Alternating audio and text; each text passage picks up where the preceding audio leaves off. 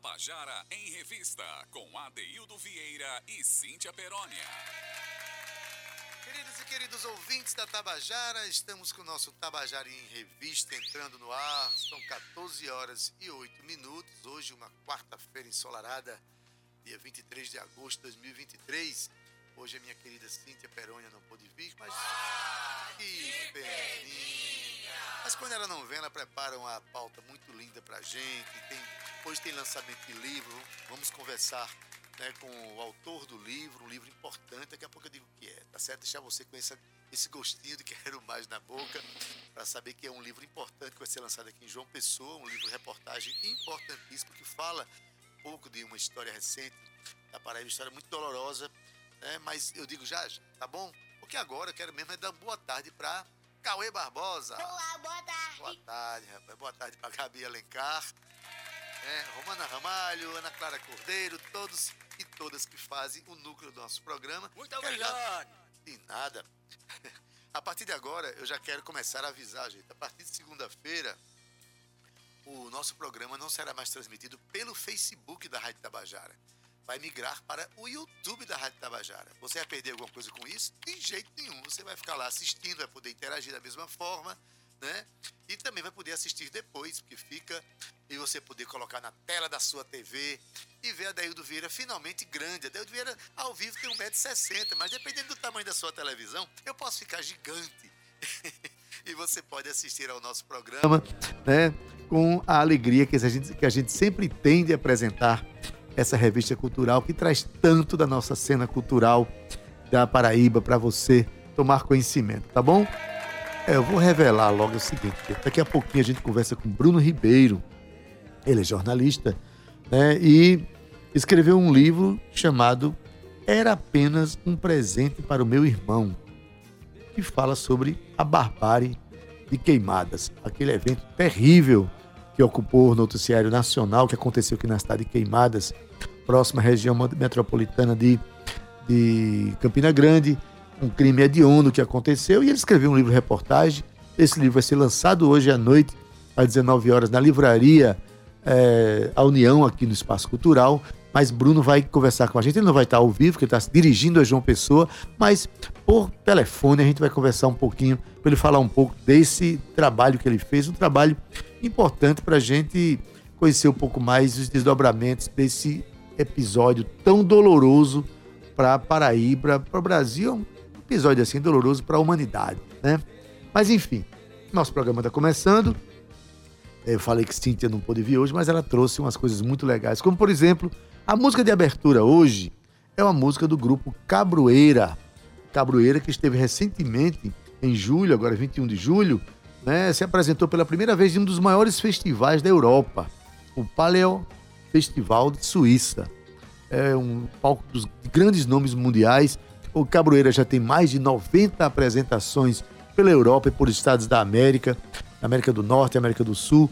É um grupo que talvez é o grupo da nova, nova música paraibana e brasileira que mais se movimentou fora do país. Isso há 25 anos que vem acontecendo. Então, um abraço aqui aos componentes né, do, do, do grupo Cabroeira. Então, em homenagem a esse grupo que merece que nós conheçamos, que merece que nós apoiemos cada vez mais, a gente toca a canção Beira Mar. Olha, a, a composição é bem coletiva, viu? Os compositores Alberto Marcicano, Pablo Ramires, Leonardo Cesarete Marinho, Arthur Pessoa e Ed Gonzaga. Então, muita gente fazendo uma música só, mas também o resultado da música é bem interessante uma música que anda é, ocupando os espaços dos festivais pelo mundo. Estou falando do grupo Cabroeira. Então vamos ouvir Beira Mar.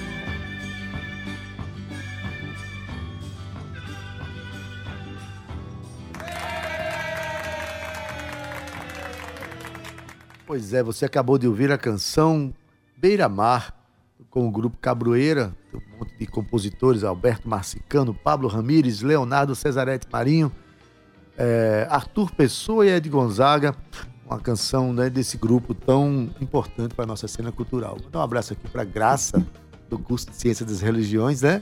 A gente, a gente se conheceu lá no, no assim, recentemente. Um abraço para você, obrigado pela audiência, viu? A gente está aqui cumprindo o nosso trabalho né, de mostrar o que há de melhor na nossa cena cultural. Muito obrigado mais uma vez. É um privilégio para nós, cada vez que uma pessoa manifesta esse, essa interatividade com a gente, tá? Olha, hoje a gente tem o nosso quadro Onda Literária com Linaldo Guedes, o quadro que dá dicas de leitura para gente. Linaldo Guedes é um escritor, jornalista, né? que é inclusive o proprietário da editora Arribaçã, e ele é um entusiasta da literatura paraibana, um consumidor dessa literatura, faz parte dela, porque também é poeta, escreve, enfim, ele está mergulhado na cena é, é, literária brasileira, mas em particular da nossa, nosso estado, que é tão rico, e ele está sempre apoiando e sempre vivendo em torno dela. E aí, claro, ele manda umas dicas de leitura importantíssimas para a gente, como a de hoje, né? O, o, o, livro Reverso da Palavra, de Roni Santos, né? E ele, melhor, ninguém melhor do que ele para falar sobre esse livro e indicar para você, leitor, que ouve o Tabajara em Revista. Ouve aí! Boa tarde, Adeildo e Cíntia. Hoje falarei sobre o livro Reverso da Palavra de Rony Santos, na coluna Onda Literária. O primeiro livro é sempre difícil para qualquer poeta ou escritor. Transformar em livro aqueles textos que você tem guardados nas gavetas ou na memória do computador nunca foi uma tarefa fácil. O poeta e professor paraibano Rony Santos, no entanto, se sai bem nessa empreitada com o reverso da palavra, obra que lançou semana passada na sede da UBE, União Brasileira de Escritores, em João Pessoa. Nesse seu livro de estreia, Rony traça um perfil diferente da cidade de João Pessoa, a partir de ruas e personagens do centro histórico da capital paraibana. No dizer de Delberto Barbosa Filho, Rony Santos é uma espécie de voyeur da miséria. Abre aspas. O reverso da palavra intenta atingir o reverso das coisas, o outro lado das coisas, as coisas avessas, os dados imperceptíveis, os lugares esquecidos, seres, bichos, calçadas, ruas, praças e avenidas de uma cidade que se expõe ao olhar aceso e indignado do poeta que vasculha seus desabrigos, suas entranhas, suas veias e artérias dilapidadas, fecha aspas, define Idelberto. Não só o crítico literário atesta o valor da obra de estreia de Rony Santos. Para Sérgio de Castro Pinto, Rony pratica uma poesia urbana por excelência, que possui uma dicção amarga, cética, bem em consonância com a distopia que move um verdadeiro cerco ao homem contemporâneo. Já Políbio Alves afirma que Rony Santos é o desbravador das miudezas cotidianas, no sentido exato e inexato das coisas vertebradas e invertebradas, já se desgarrando sem decoro dos homens e dos objetos. Com tanta crítica positiva, o melhor a fazer é ler a poesia de Rony Santos para conferir essa sua estreia na literatura. Leiamos então o poema Assombração. Daquela casa em ruínas, solitária, lá nas trincheiras, rua que guarda histórias verdadeiras, dentro do espaço de opacas resinas, grita barulho de correntes obreiras. Cá fora, um olhar arregalado na calçada. Dentro da casa, assombração agalopada. Linaldo Guedes para o Tabajara em Revista. Tabajara em Revista. Pois bem, você acabou de ouvir o nosso quadro Onda Literária com Linaldo Guedes, que deu essa excelente dica de leitura para você. Né? O livro está para ser lançado, então, Reverso da Palavra de Rony Santos. É sempre bom a gente. Muito obrigado aí, André. Aliás, perdão, André está aqui do meu lado. Muito obrigado, Linaldo Guedes, né, por essa contribuição preciosa toda semana para o nosso quadro aqui, Onda Literária. Mas Mas, é claro, já anunciei sem querer o nome do nosso, né, do nosso colunista de cinema, que toda semana ele vem aqui para conversar, bater um papo sobre cinema, ele acompanha todos os lançamentos, né? Como crítico, como uma pessoa ligada ao jornalismo, tem sempre um assento nas van premieres que acontece na cidade de João Pessoa, como aconteceu recentemente, né? Ele viu o filme, os primeiros primeiras exibições do Planeta, ele viu aqui em João Pessoa, ele vai contar tudo isso pra gente. Estou falando de André Cananéia, né, que toda quinta-feira, mas hoje antecipamos, André. Olha a nossa ansiedade de encontrar você. boa tarde. Coisa boa, boa tarde, Adeildo, Cauê, Gabi, ouvintes aqui do Tabajara em Revista. É, é, eu vou à Van Premier quando tem a Van Premier, é verdade, Oxe, sim. Quando tem, você tá lá. E, eu, e as novidades, Adeildo, é, eu acho que é um passo à frente, dois atrás, porque eu fico vendo o que tá saindo, mas eu também procuro ver e rever muitos filmes clássicos, Isso, muitos claro. filmes que eu gosto. Eu sou aquela pessoa que vê muito, né? Assim, é, por exemplo, é, o Poderoso Chefão, acho que eu vi umas seis vezes. Pois entendeu? É, então, de vez em quando eu vou lá na coleção, tiro o filme e, e revejo Na um verdade, pouco. esse exercício de rever filmes é um exercício extraordinário. É como reler um livro, né? A cada vez que você tem acesso àquele, àquele produto cultural, você assimila novas informações, Isso, novos detalhes, você mergulha mais na obra, né? Você pega um filme como Um Corpo que Cai, por exemplo, é, eu acho que depois que eu vi umas quatro vezes, eu ainda estava encontrando coisas que eu não tinha visto nenhuma das outras três vezes, pra você ter uma ideia, entendeu? Eu acho que até o diretor, se ele ficar assistindo, ele vai descobrir coisas que ele nem imaginou que fez. Acredito que sim. pois bem, mas só para não, não, passar por mentiroso aqui, você recentemente é, esteve no Avant Premiere é, mundial, não foi? Aqui no, no, no evento no Imagine Land. Foi o Fale Comigo, que foi o tema da, da coluna da, coluna da semana passada. passada. Mas eu também tive em outra van, não era planetária, eu acho. Mas eu, eu vi o primeiro episódio de Cangaço Novo.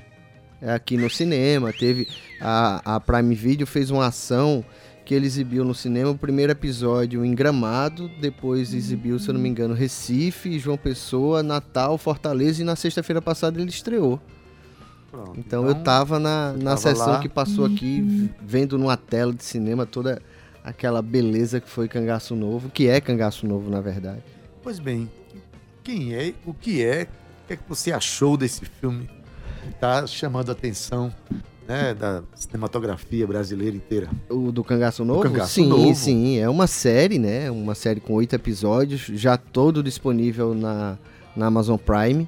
É uma das melhores séries que eu vi e não é pela relação afetiva que eu, você e todos nós temos com a temática, Afinal de contas, Cangaço Novo se passa no interior do Nordeste.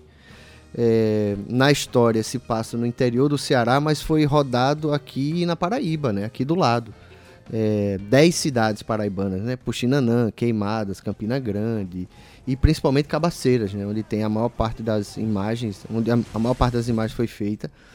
É, foi 90% é, foi rodada aqui na Paraíba. Então, assim, é, eles chamam nomes fictícios, né, de cidade, mas você, quem, quem já andou muito por essa, pelo Cariri paraibano, reconhece na hora. Essas cenas que estão lá, especialmente de, de Cabaceiras, que é a cidade é, onde as cenas são mais reconhecíveis no Brasil, possivelmente. É, é nossa Hollywood, né? Hollywood. Nossa, nossa Hollywood. Como, e aí ele foi gravado ali entre 21, 20, 21, 20 22, né? O ano retrasado. Eles começaram a filmar, terminaram o ano, o ano, o ano passado.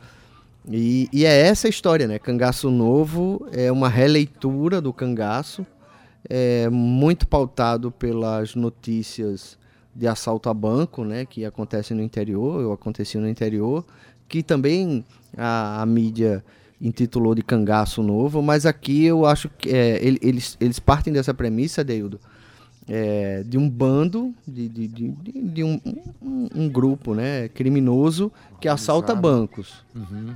Então, é, a história é parte desse bando e aí ele envereda pela pela questão política, coronelismo, né, a, as disputas políticas, é, a seca e toda essa realidade nordestina que a gente conhece bem. Então, o que é que eu acho em especial da trama, antes de eu falar de outros aspectos da série, né? O que é que eu acho fantástico da trama? Ela é ela, é, ela conta a história de um bando criminoso, tá errado, sem dúvida nenhuma, mas ela vai mostrando que nem todo bandido é completamente ruim e nem todo suposto mocinho, digamos assim, é completamente bom. Então, quando ele, quando a história entra na parte da disputa eleitoral, porque tá às vésperas de uma eleição municipal e tal, que você começa a conhecer quem é o prefeito, quem é o candidato de oposição, quem é o pai do prefeito, que é um, um senador muito muito inescrupuloso, né, muito maniqueísta, que é vivido pelo nosso Luiz Carlos Vasconcelos. Então, assim, você ele, a série começa a lhe questionar, afinal de contas, é, quem é o bandido dessa história. Até porque, por exemplo, o, o ponto-chave da história é a chegada de um rapaz de São Paulo, é, que ele sai de São Paulo para o interior do Ceará em busca de uma herança que alguém deixou para ele. No que ele chega no interior do Ceará, ele descobre que tem duas irmãs. E descobre também que é filho de um famoso uma, figura muito conhecida na cidade que ele vai descobrindo que ele era também uma espécie de cangaceiro da época dele, né? O Amaro Vaqueiro, é, que é vivido pelo, pelo próprio ator, inclusive, que, que faz o, o Baldo, né? Que é o que chega lá. E aí, o que acontece? Esse núcleo dos irmãos, ele não lembra nada da infância dele. Aí você vai descobrindo aos poucos o que foi que aconteceu. E aí, quando ele conhece as irmãs, ele vai se integrando ali, né, na, naquela comunidade da família, com a tia, que é a nossa Marcélia Cartacho, digna de prêmio, inclusive, a performance dela. E aí ele, ele descobre que a irmã faz parte de um bando, ele vai se integrar ao bando, só que ele vai modificar o bando, né? A, a, o modus operandi do bando, o, a maneira de pensar os assaltos do bando.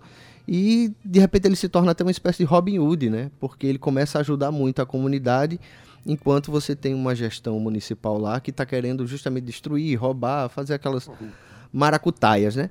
Então, assim, a história da série é fantástica, assim, é, é, é bem entrosado. O é muito bem pensado, né? É. E é, linkado com a realidade, né? Completamente, Local, completamente. Assim, Tem... atual, né? É, você... Inspirado no cangaço, mas linkado na realidade atual, né? Total, né? você inclusive vê uma certa crítica, né? Eles não, não vão tão longe, longe quanto o Kleber Mendonça faz, né? O diretor de Pernambuco. Mas você vê até críticas ao bolsonarismo ali, entendeu? E aí o que é que o que é que eu acho fantástico? Além da história ser bacana, ele tem uma produção extraordinária, Adeudo, extraordinária. E é uma produção assim, nível cinema de Hollywood, né? Explosão, explosões são várias, né? Explosões, briga, tiroteio, armamento, é, é, cenografia, figurino, tudo é muito bem arrojado, né? É um, é um, afinal de contas, o, o, orçamento aí vem de uma multinacional como a Amazon, né? Através do braço deles. É uma produção da Amazon. É um, uma produção da Amazon através da Prime Video, né? Exclusivo da Prime Video.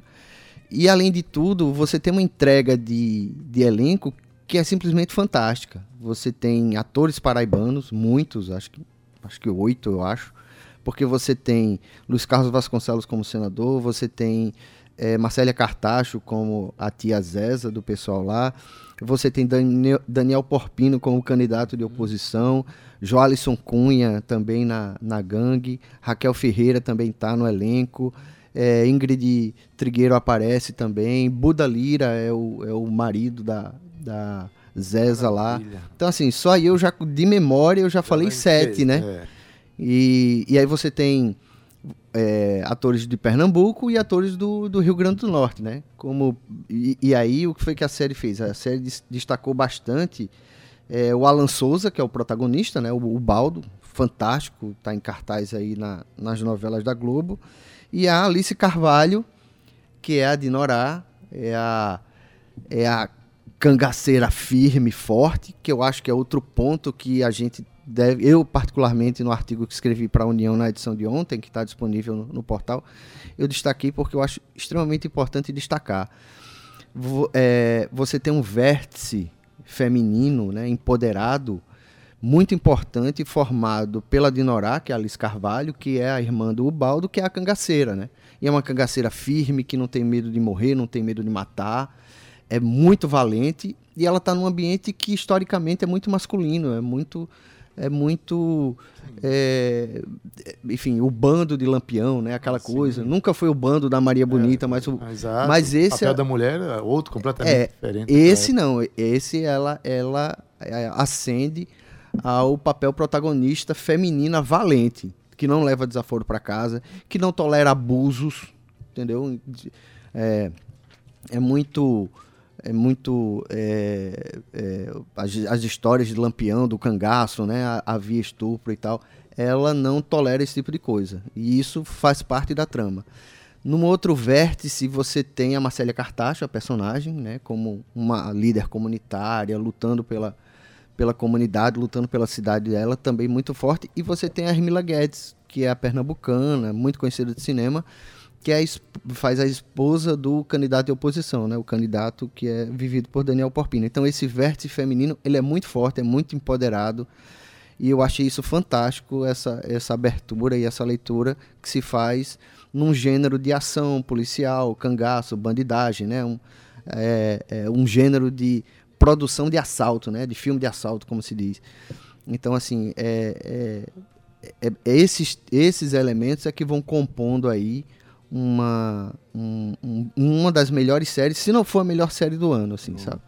É, estreou sexta-feira passada e, a periodicidade é o quê? É, não, não, já os oito episódios, os estão, episódios no estão no ar. É, eu maratonei no fim de semana. Ah, você passou o final de semana cangaceando. É, e, eu, e aí, para encerrar, daí, eu, uma curiosidade que eu acho ótimo, estava até comentando com o Cauê nos bastidores, ele foi lançado mundialmente para 240 países, né? Que tem o, o serviço do Amazon Prime ou Prime Video, melhor dizendo. É, então, assim, pra gente aqui em João Pessoa, no Brasil, na Paraíba, onde foi rodado o Cangaço Novo, você pode ouvir, por exemplo, a dublagem de, dos personagens, Marcélia e tal, em japonês, Mandarim, em alemão. Alemão. É, eu, eu lembro que eu fiquei, eu assistia, eu voltava um pouquinho quando tinha Marcélia, por exemplo, né? Porque eu conheço Marcélia, é, conheço a voz, conheço o jeito de falar. E aí eu colocava ela em francês, em alemão, em inglês, né? Que, que é. Então achei isso ótimo. Eu vi uma postagem da, a, da Alice, né, que faz o a Dinorá, ela falando que o, o evento, o, o série, a seriado do Cangaço Novo está em primeiro lugar no Brasil, é a mais assistida, né, na, na plataforma Prime Video, mas ela é tá em oitavo no, no mundo, né? Ela é a oitava série mais assistida no mundo da Prime Video principalmente em países africanos, né, que falam Olha, língua que portuguesa. Maravilha, países lusófonos da África. Olha, uma, duas coisas que eu, que eu chame, chamo a atenção para a gente encerrar realmente nossa participação aqui. Primeiro que é, o cinema nacional, enfim, a cinematografia nacional é, tem recorrido muito a atores paraibanos. Exemplo de Pacarrete, que tem estrelado por Marcélia, por, né, por é, Zezita, Zezita, por, né. Então, aí de repente vem é, essa produção que é pernambucana, né? Assim, do, aliás, o, o, produção não, mas a, a, direção é. Não, é o Ali Muritiba, que é baiano, é baiano. e o Fábio, esqueci o sobrenome dele, que é paulista. Enfim. É, é, na verdade, eles até. Eu achei até bacana, porque eles colocam. É uma produção multinacional, porque é uma produção da Prime, não é pernambucano, não é da. Não é, é da internacional, é, é internacional. Né? Então eles, eles resolveram. Esses atores que você falou, os nossos atores paraibanos, a, a, a cena paraibana está em 240 países, cada um, o que mostra a densidade né, do, de atuação, enfim, de, dos nossos atores e atrizes, né? A outra questão que eu acho interessante é a gente realmente, através de um filme que é inspirado no cangaço, trazer essa questão né, do, do, não maniqueísmo, né? É, verdade. Não, o cara ou é bom ou é mal, né? Quando a gente vai analisar, por exemplo, o cangaço de um modo geral, a gente vê que, para entender o cangaço, tem que entender o coronelismo da época, Isso, entender os fatos históricos. E esses filmes que trazem essas discussões, atualizando, inclusive, para o nosso tempo, é algo que acaba contribuindo para a gente compreender melhor a história do Brasil, né, não? Claro, minha bisavó, eu cresci, né? Eu convivi um pouco com a minha bisavó e ela falava que ela contemporânea de Lampião, ela me dizia, não, tinha gente que achava que Lampião era herói, não era bandido. E até hoje, entendeu? Né? Isso. Até hoje tem aquela história de Lampião ser uma representação, né, é, é digna do Nordeste. Da valentia. Da valentia, tipo essas coisas, mas enfim. Parabéns aí pô, pela maratona de final de semana. É, e eu fiquei com vontade de ver de novo, de maratonar novo. de novo, assim, Pronto. porque realmente eu gostei e eu quero ver os detalhes, né? Tem, tem, tem uma cena muito bonita em Campina Grande, embora a cidade não seja nomeada como Campina Grande, mas claro que a gente reconhece na hora. lá, tranquilamente. E aí, só para encerrar, já que é a sua área de música, a trilha é fenomenal, né? A trilha muitos artistas é, nordestinos, né, um vínculo muito grande com um cancioneiro nordestino. Eu lembro da Nação Zumbi, Quinteto Violado, que o, o líder é de Campina Grande, por exemplo. O grupo é de Pernambuco, mas o líder é de Campina Grande. É, Betânia cantando aquele aquele, aquele cancioneiro nordestino. Então eu acho fantástico a trilha sonora. Beleza, também. gente. Olha, que dica maravilhosa para você aí. Ó. Hoje é quarta-feira, você tem o restinho da semana e o final de semana, se você não puder vir durante a semana, reserve um tempo aí para você assistir, fazer essa maratona que o André fez, é, tá bom? Oito episódios de 40 minutos, cangaço novo e, ó, é difícil largar. E haja você... pipoca, e haja pipoca. André, muito obrigado aí. Até a próxima semana. Perfeito, Adeudo. Um abraço, Bom, então. Tchau, nosso tchau. quadro de olho na tela com o nosso querido André Cananeia. Muito obrigado. Gente, são 14 horas e 37 minutos. Chama o nosso intervalo comercial. Ah, que, que peninha. peninha. Mas chama assim mesmo, nosso intervalo comercial. A gente volta daqui a pouquinho. Estamos de volta com o nosso Tabajara em Revista. Agora vamos falar sobre aquele tema que eu anunciei no início do programa. O jornalista Bruno Ribeiro está lançando hoje à noite aqui no, na livraria A União, que fica ali no Espaço Cultural. Por sinal, olha, um ponto de leitura extraordinário, né? Tem tanta história da Paraíba ali para ver, para a gente ter acesso. Bruno vai estar lançando o seu livro Era apenas um presente para o meu irmão. A Barbárie de Queimadas. Um livro, um livro reportagem que traz à tona é, esse, esse episódio que dói até hoje, vai doer sempre na memória do paraibano, do brasileiro, enfim, de todas as pessoas que tomaram conhecimento daquele episódio terrível que aconteceu em fevereiro de 2012. E Bruno transformou isso num livro reportagem. Ele está com a gente aqui na linha, ele não está presente no nosso estúdio, mas está, fala com a gente aqui, né, online. Bruno, boa tarde, seja bem-vindo. Muito obrigado, boa tarde. Um prazer estar aí no Tabajara em Revista com vocês. Bruno, hoje tem o lançamento desse livro, né? Um livro que já tem boa repercussão né? a nível nacional. É, diz aí, o que é que motivou você, de repente, tanta coisa, tanta história para contar na Paraíba, de repente se debruça sobre um tema tão doloroso e, e mergulhou tão profundamente nesse tema para lançar esse livro. O que é que motivou você a tomar essa, fazer essa opção? Então, são muitas questões. É, a primeira seria dialogamento literário, que é lidar com traumas e violências e entender como essas violências marcam não só o indivíduo, isso está basicamente em todos os meus livros de ficção, né? E a Barbárie de Queimados é basicamente isso, né? É um crime terrível que marcou não só uma cidade, como todas as pessoas ali, as famili os familiares das vítimas, as próprias vítimas. Há um tipo de ferida que é, não se cura, né? Então, eu queria muito entender como a cidade sobreviveu depois disso, como essas vítimas, né, sobreviventes também lidaram, lidam com isso, os familiares, né? E foi um pouco esse ponto de partida que me levou a querer escrever sobre isso daí. Pois bem, é uma, é uma coisa que não marca só a família, marca a cidade, marca o Estado, né? marca todos nós. Uma violência hedionda como aquela. Mas, assim, eu vi aqui que você para poder trazer essa história à tona, você chegou a conversar com 100 pessoas. Como é que foi esse exercício de coletar tantas informações? Quais foram os olhares que você achou que foram mais importantes para serem colocados nesse, nesse produto, desse livro? Eu comecei a apuração ali no começo de 2019. Na verdade, seria um, um filme, não, um longa-metragem, isso. Eu estava escrevendo junto com uma produtora, né?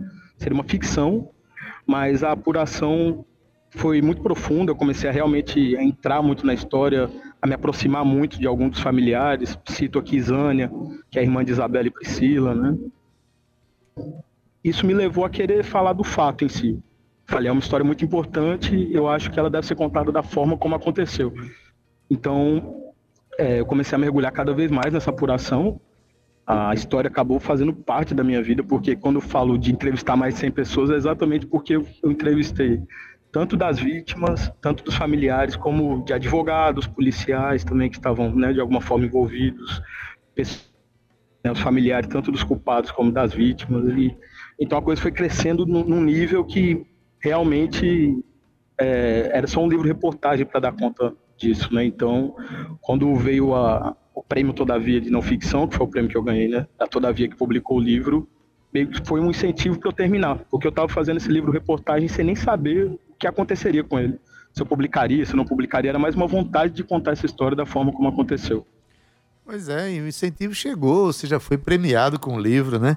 O que, aliás, depois de publicado o livro, seu intento inicial de fazer um, uma, um audiovisual, fazer um filme, né, ele não se acaba, porque o livro ele é, ele é robusto nessa contação de história que pode, mais à frente, de repente, tornar-se um, um, filme, né?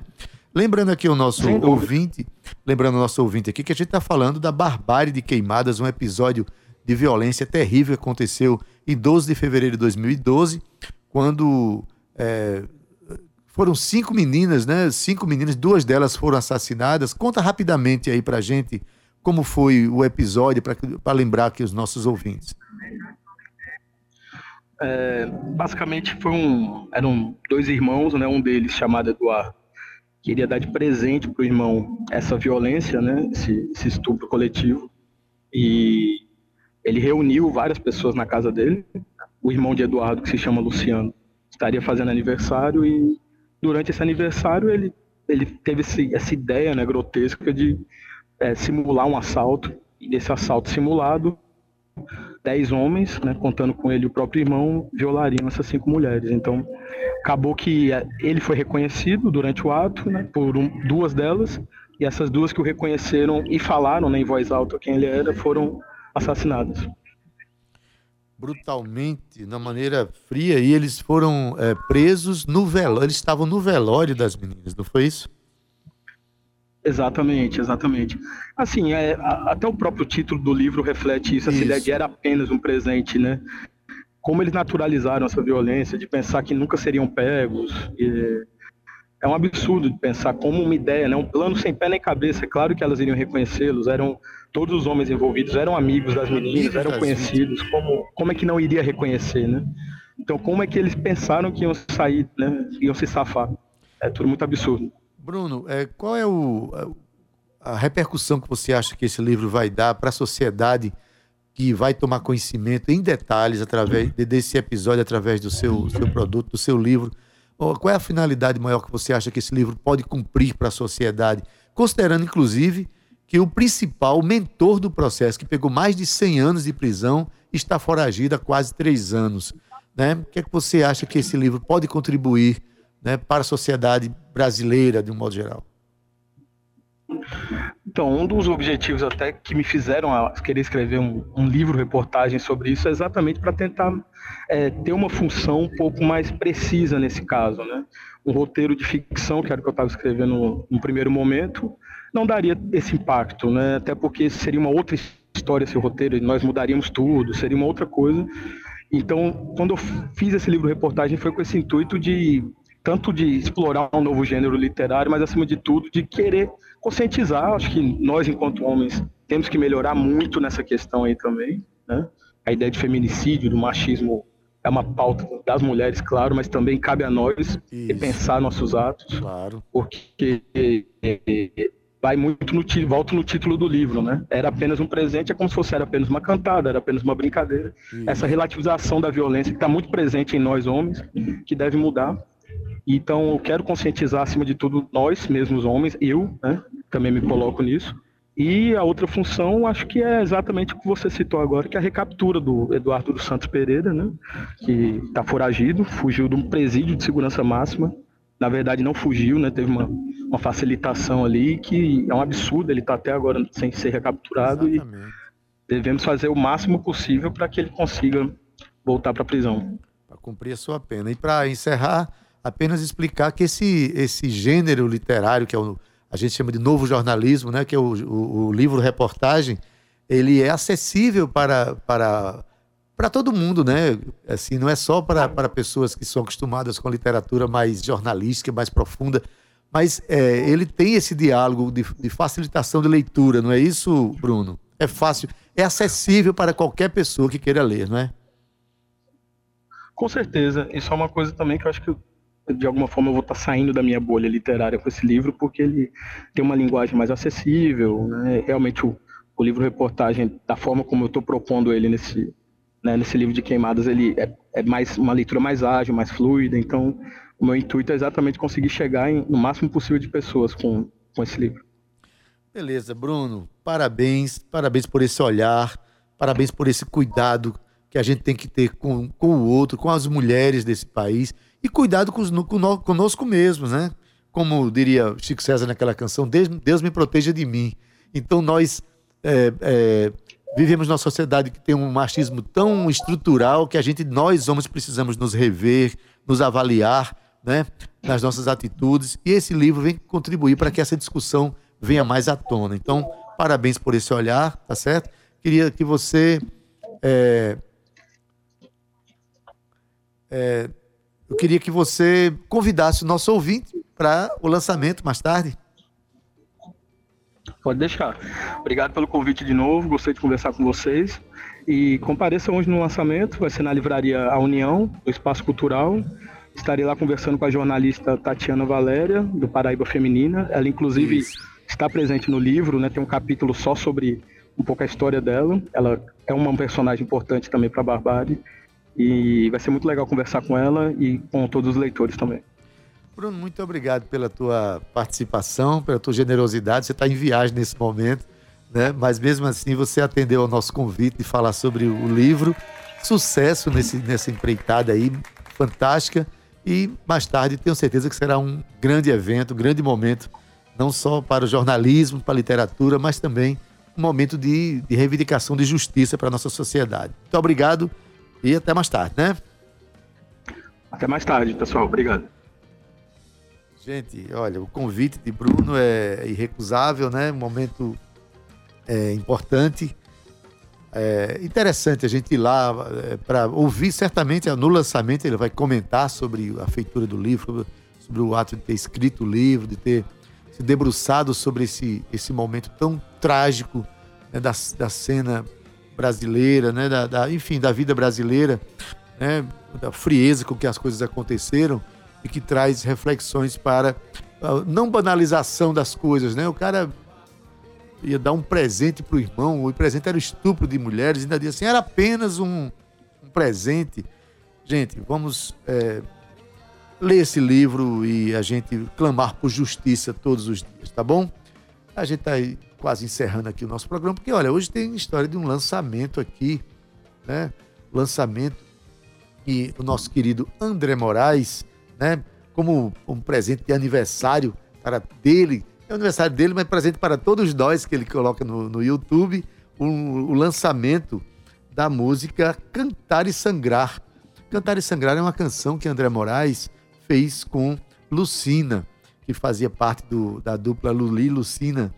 Né? E André Moraes, é, ao, ao fazer essa canção, ao gravar essa canção, convidou nada menos que Ney Mato Grosso para participar da canção. Isso virou um single, não é mais, é mais, é mais que um single, é uma, um vídeo no YouTube que vale a pena você ver, acompanhar essa beleza de canção com essa participação luxuosa de Ney Mato Grosso, né, que faz parte do, do álbum que é, André está lançando, chamado Voragem. Então a gente encerra o nosso programa hoje né, tocando a canção é, Cantar e Sangrar, nosso querido André Moraes, cantando junto com Ney Mato Grosso. Olha, lembrando que a partir de segunda-feira, você que costuma assistir ao nosso programa pelo Facebook da Rádio Tabajara, a partir de segunda-feira, essa oportunidade vai migrar para o YouTube da Tabajara. Você não só vai continuar podendo fazer a sua interação, como também poderá assistir em telas imensas aí na sua casa e também poderá assistir depois, que fica tudo gravado, tá?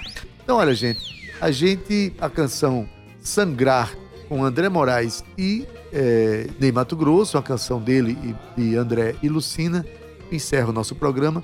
Sem que antes eu agradeça aqui a, a equipe do nosso programa, inicialmente a Cauê Barbosa na técnica. Muito obrigado. Estamos juntos, meu amigo. É da edição de áudio Ana Clara Cordeiro, nas redes sociais Gabi Alencar e Romana Ramalho. Na produção, Cíntia Perônia. Gerente de Radiodifusão da Rádio Tabajara, Berlim Carvalho. A direção da emissora de Rui Leitão. A presidente da Empresa Paraibana de Comunicação, EPC, é a jornalista Naná Garcês. Eu, Sim, Cauê tá lembrando que eu apresento o programa. Adaildo Vieira. O homem é bom, o homem é, é espetacular. é que ele tava doido pra soltar esse, esse áudio aí. Cauê, obrigado por lembrar que eu tô aqui, tá bom? Daqui a pouquinho você fica com o programa de Gustavo Regis, Estação 105. Mas sem que antes, ouça a música que eu acabei de prometer para vocês, a música Cantar e Sangrar, com André Moraes e Ney Mato Grosso. Com isso, a gente encerra o nosso Tabajara em Revista. Até amanhã, às 14 horas. Tchau, viu? Tchau.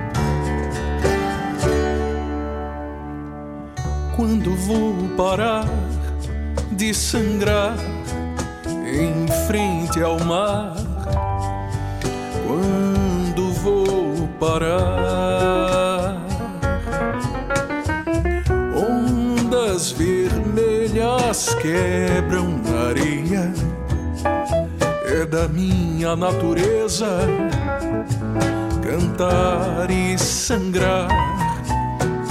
O que me escorre das veias mancha a toalha da mesa, enrubesce a face alheia, silêncio no jantar.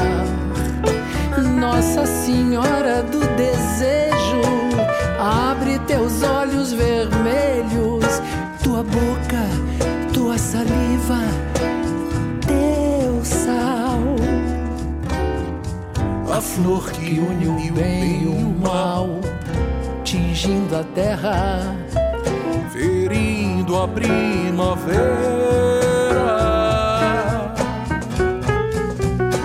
sigo a cantar e sangrar.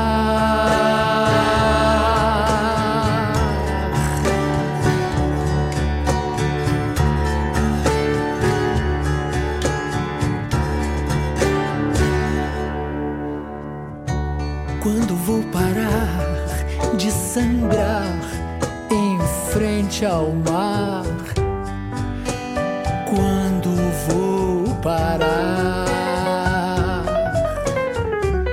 ondas vermelhas quebram na areia. É da minha natureza cantar e sangrar. O que me escorre das veias mancha a toalha da mesa, enrubesce a face alheia, silêncio no jantar. Nossa Senhora do Desejo, abre teus olhos vermelhos, tua boca, tua saliva, teu sal. a flor que une o bem e o mal, tingindo a terra, ferindo a primavera. Sigo a cantar e sangrar.